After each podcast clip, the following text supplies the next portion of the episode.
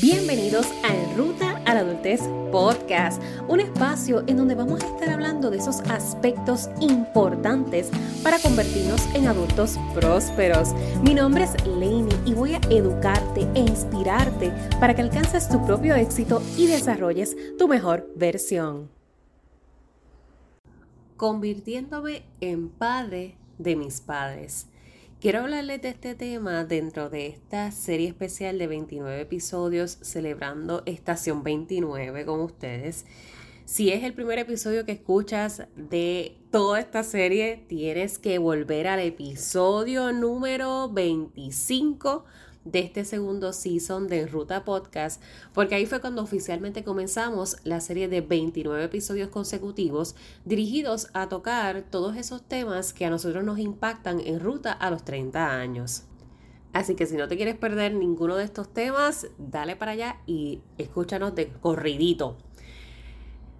Convirtiéndonos en padres de nuestros padres.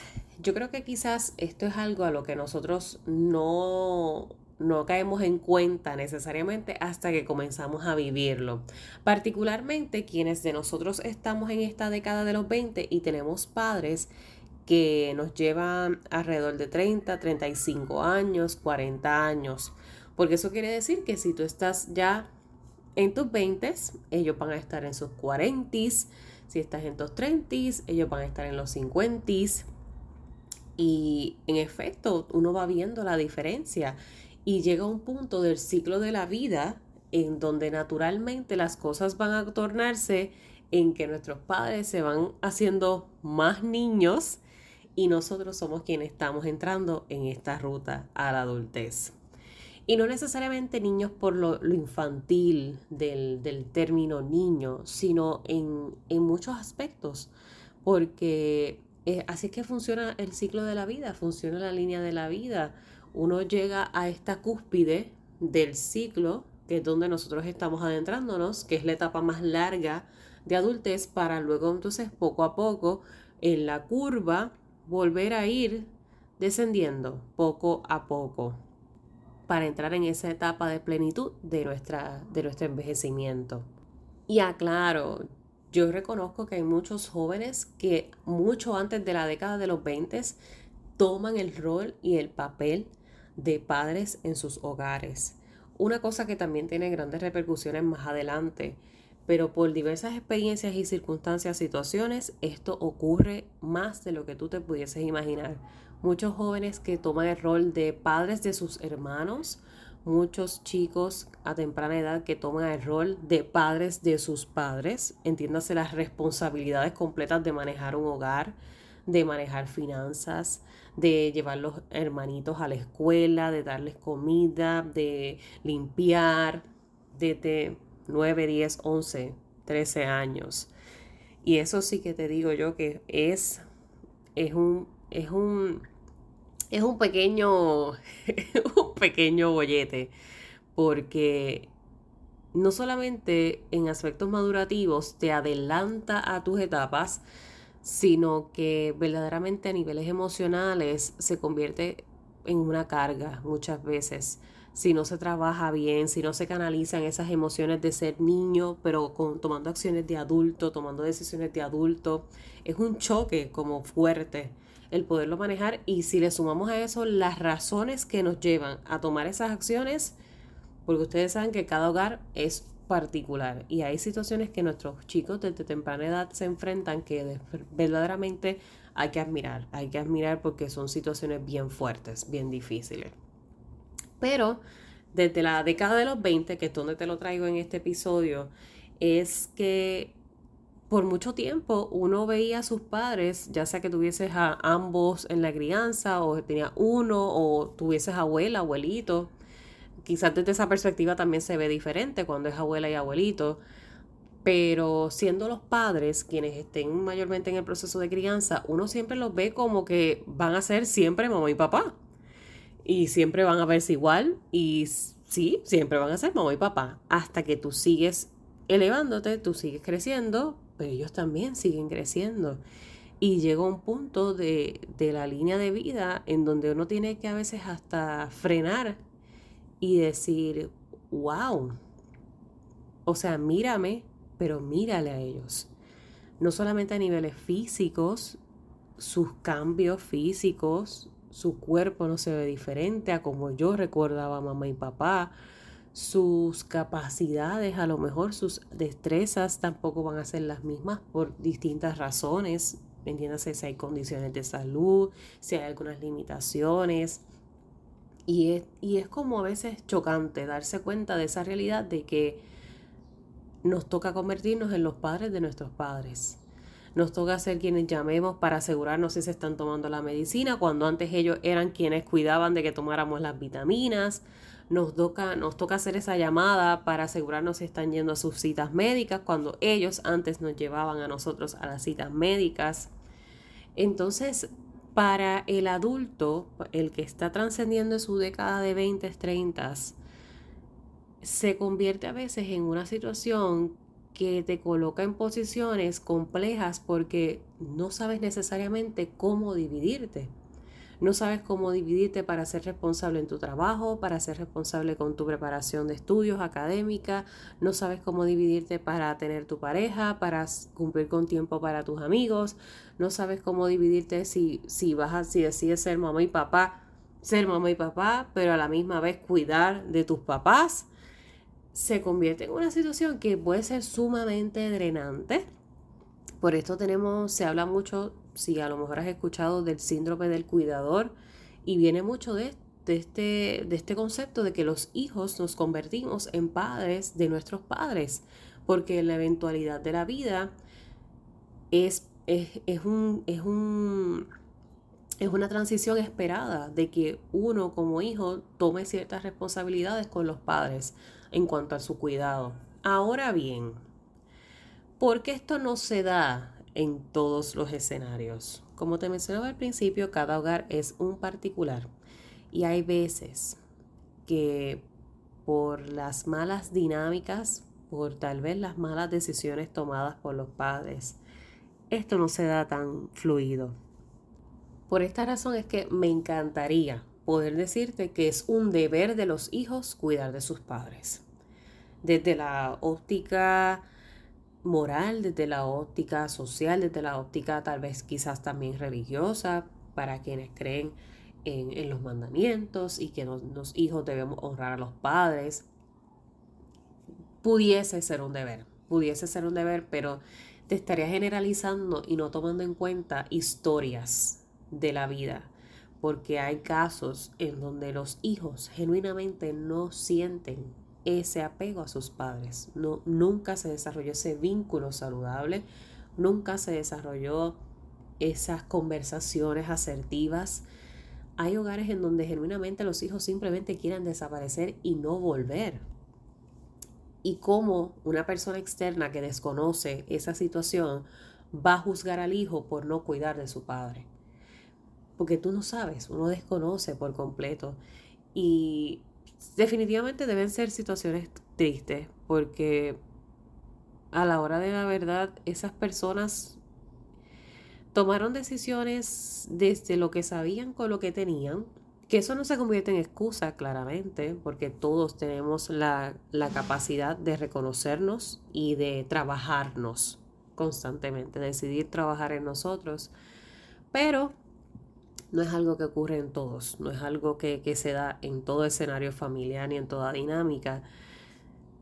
Así que no, no quiero hablártelo como que es algo que ocurre como un deber, es algo que ocurre dentro de la naturalidad de la dinámica familiar. Desde mi experiencia, que es la que siempre quiero intentar traerte en estos episodios, yo, Lainey, siendo la hija mayor de, de mi hogar, pues siempre sí, tuve unas ciertas responsabilidades en comparativa a mi hermana. Sí, siempre fui la, la, que ayudaba, cuando nace mi hermana la que ayuda con los pampers y no sé qué, y involucrarme en la crianza, en la escuela, pues obviamente vela por tu hermanita. Así que siempre he crecido con, este, con esta, esta asociación maternal dentro de la dinámica de hermanas y también en la casa, porque habían otras responsabilidades y otras demandas que se le exigían a la mayor que no se le exigen a la menor. y yo creo que en eso quizás podemos concordar que por más que por más que se diga siempre hay una cierta diferencia. O sea, esa balanza siempre tira un poquito por un lado, después vuelve y se acomoda y se balancea. nunca hay una, igualdad exacta. Eso yo creo que es bien complejo, realmente exigírselo a los padres también. Porque el padre siempre se va inclinar, que es lo mucho que yo también hablo con mis padres ahora en coaching, cuando llegan con sus chicos adolescentes, que la realidad del caso es que el padre siempre se va inclinar por el que le da menos problemas siempre va a estar más afín con el que me crea menos disgusto, con el que menos me saca de mi zona cómoda, el que menos me exige como padre, como persona. Porque cuando uno se convierte en padre, y no, no soy madre, pero eh, dentro del concepto de lo que es la maternidad y la paternidad, vienen muchas presiones. Muchas presiones personales, internas, que uno se autodesarrolla, pero también las sociales, que esas son más que evidentes. Por ende, mientras menos dolores de cabeza tú me sumes a esa ecuación de presión, pues yo voy a sentirme más afín contigo. De esto viene a veces ese pensamiento de que tengo un favorito o no. No es necesariamente que es tu favorito o no. Si, si eres mamá o papá y me estás escuchando, o si piensas hacerlo en algún momento, no se trata de un favorito no. Es simple y llanamente de eso, de, de quién me crea menos complicaciones. Y por eso tiende a, a inclinarse un poco más esa balanza de un lado u otro aunque siempre vuelva a, estabilizarse. Pero quería darte ese, esa perspectiva, porque a veces también esto de que, ay, que mamá siempre tuvo un favorito, que mami siempre tuvo una favorita. Yo te podría decir fácilmente, ah, pues mi hermana menor siempre fue la favorita, porque ella no se le exigía lo mismo que a mí como hermana mayor.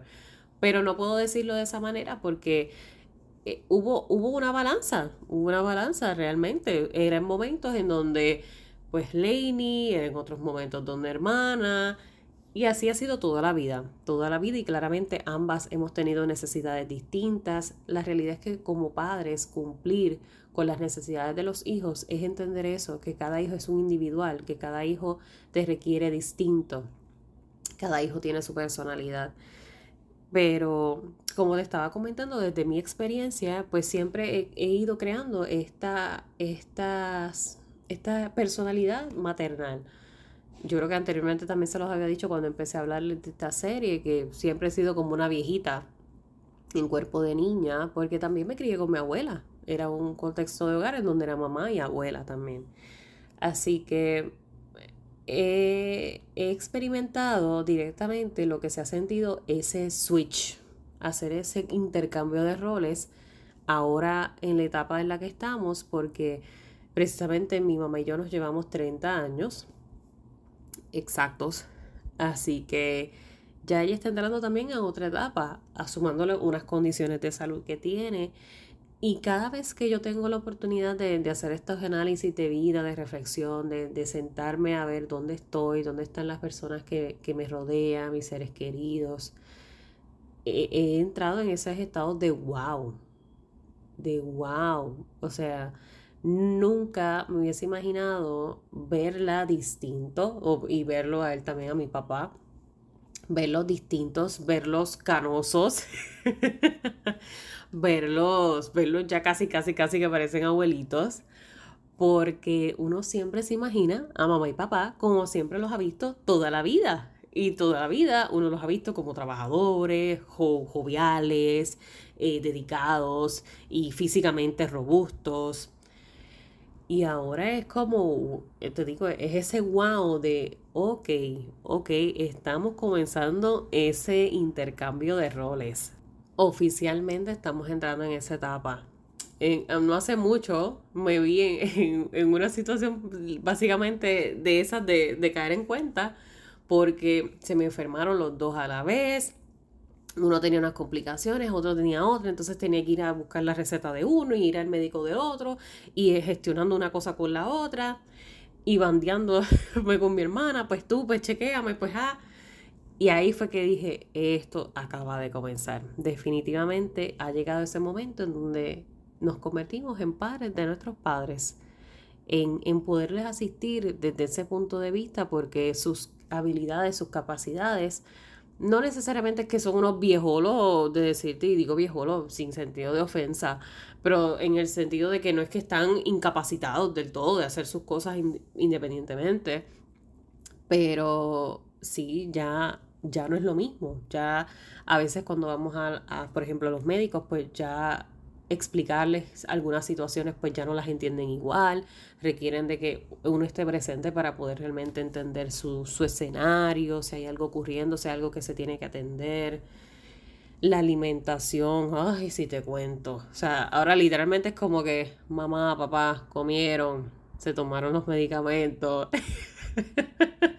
llegamos, llegamos a ese momento y es como sentirme siendo ellos en, en algún momento de mi vida hacia nosotras.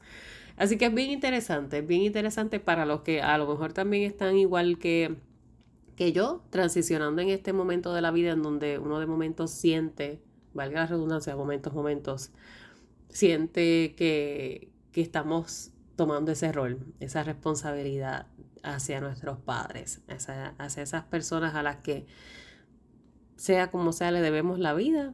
Y no es una, no es de verles como deuda, porque nunca nunca voy a hablarlo desde la deuda. Yo creo que de eso también anteriormente les he hablado y voy a retomar un poco también esos temas de lo que es la crianza, de lo que es las dinámicas familiares, de lo que es uno librarse de esas famosas deudas, del que uno le debe a los padres porque simplemente nos dieron vida. Eso no es viable, eso no es real.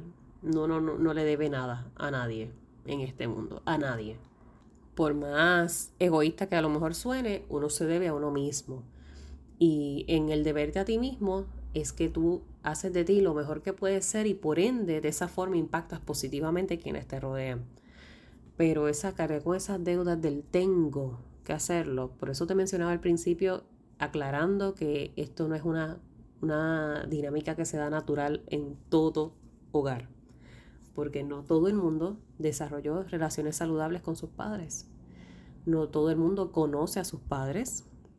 No todo el mundo desea tener relación con sus padres.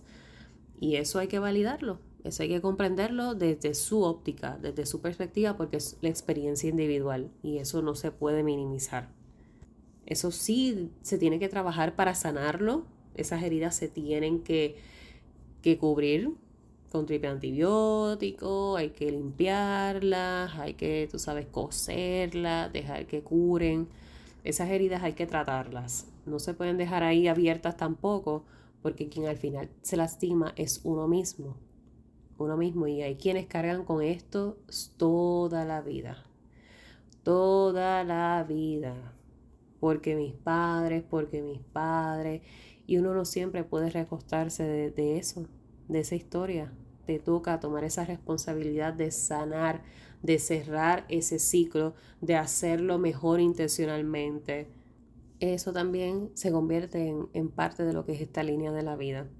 Así que con eso les quiero dejar, les quería traer este episodio que es un poquito más tipo reflexivo para, para quienes entiendan que están igual que, yo en esta ruta de, de ser los padres de nuestros padres. yo siempre digo yo, pero ¿para, qué yo voy a tener hijos si ya tengo dos? Porque mira que se ponen difíciles, se ponen, pero una cosa peor que adolescentes y yo, pero ¿qué es esto? así no se puede bregar, así no se puede bregar. Eh, y deseándote la, mejor de, las intenciones de que puedas sanar. Si tu, si tu situación va más asociada a, a esta línea en donde tenemos unos rencores o unas situaciones fuertes con, esa línea de nuestros padres, sánalo, de verdad que trabájalo, inténtalo todos los días un poquito, da un poquito más de ti, un poquito más de ti, hasta que puedas esa herida sanarla y dejarla, dejarla cicatrizar. Porque si constantemente le estás abriendo, si constantemente le estás echando leña al fuego, como uno dice, realmente te vas a lastimar tú. Quien te lastimas eres tú, quien te resta vida, calidad, años, eres tú. Te me vas a enfermar y eso, eso no es la misión de nosotros en este mundo. La realidad es que no, no podemos juzgar a nuestros padres por las decisiones que tomaron, pero tampoco nos podemos entonces nosotros latigar queriendo castigarles y hacerles sentir mal, porque quien cultiva ese sentimiento de remordimiento, de odio, es uno. Así que tú eres el que lo llevas. Por ende, no, no te lo mereces. Más cuando eres el resultado de unas decisiones que no fueron tomadas por ti, que fueron tomadas por personas que en un momento de su vida hicieron lo que entendían que tenían que hacer. Y si lo hicieron bien o lo hicieron mal, tampoco es nuestro papel juzgarles desde ese punto de vista, porque uno tiene que a veces salirse. Yo creo que a, veces les he hablado de ese término, de uno tratar de salirse para ver nuestras situaciones de vida como desde una tercera persona y evaluar, evaluar la vida, evaluar lo que hemos atravesado, evaluar lo que queremos, lo que hemos mm, desarrollado, lo que, lo que la vida nos ha traído, cómo lo hemos manejado. Hay que tratar a veces de salirse a esa tercera persona y cómo esa tercera persona evalúa entonces nuestras circunstancias pero sobre todas las cosas, inténtalo, intenta sanarlo, intenta agradecer y soltar lo que no te toca cargar. Esa no es tu carga. Intenta agradecerlo con lo que te quedas, con lo bueno que sumó o que haga sumado esta experiencia a tu vida familiar y lo demás suéltalo. O sea, suéltalo en ese baúl y, y que no vuelva más, que no vuelva más, para que tú puedas seguir siendo esa mejor versión de ti. Así que recuerden que si quieren recibir su cartita, este 29 de enero sale la primera carta de Estación 29. Te puedes suscribir en estación29.com, estación29.com.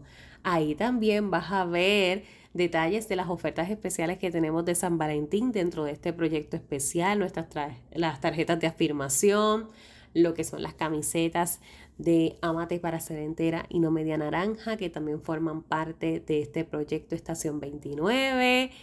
Me encantaría que fuese de esos que, que tuviese sus tarjetitas de afirmación, edición especial, exclusiva, porque son limitadas. Solamente literalmente tengo cinco paquetitos de tarjetas de afirmación para poder ofrecer en esta, en esta temporada especial de San Valentín.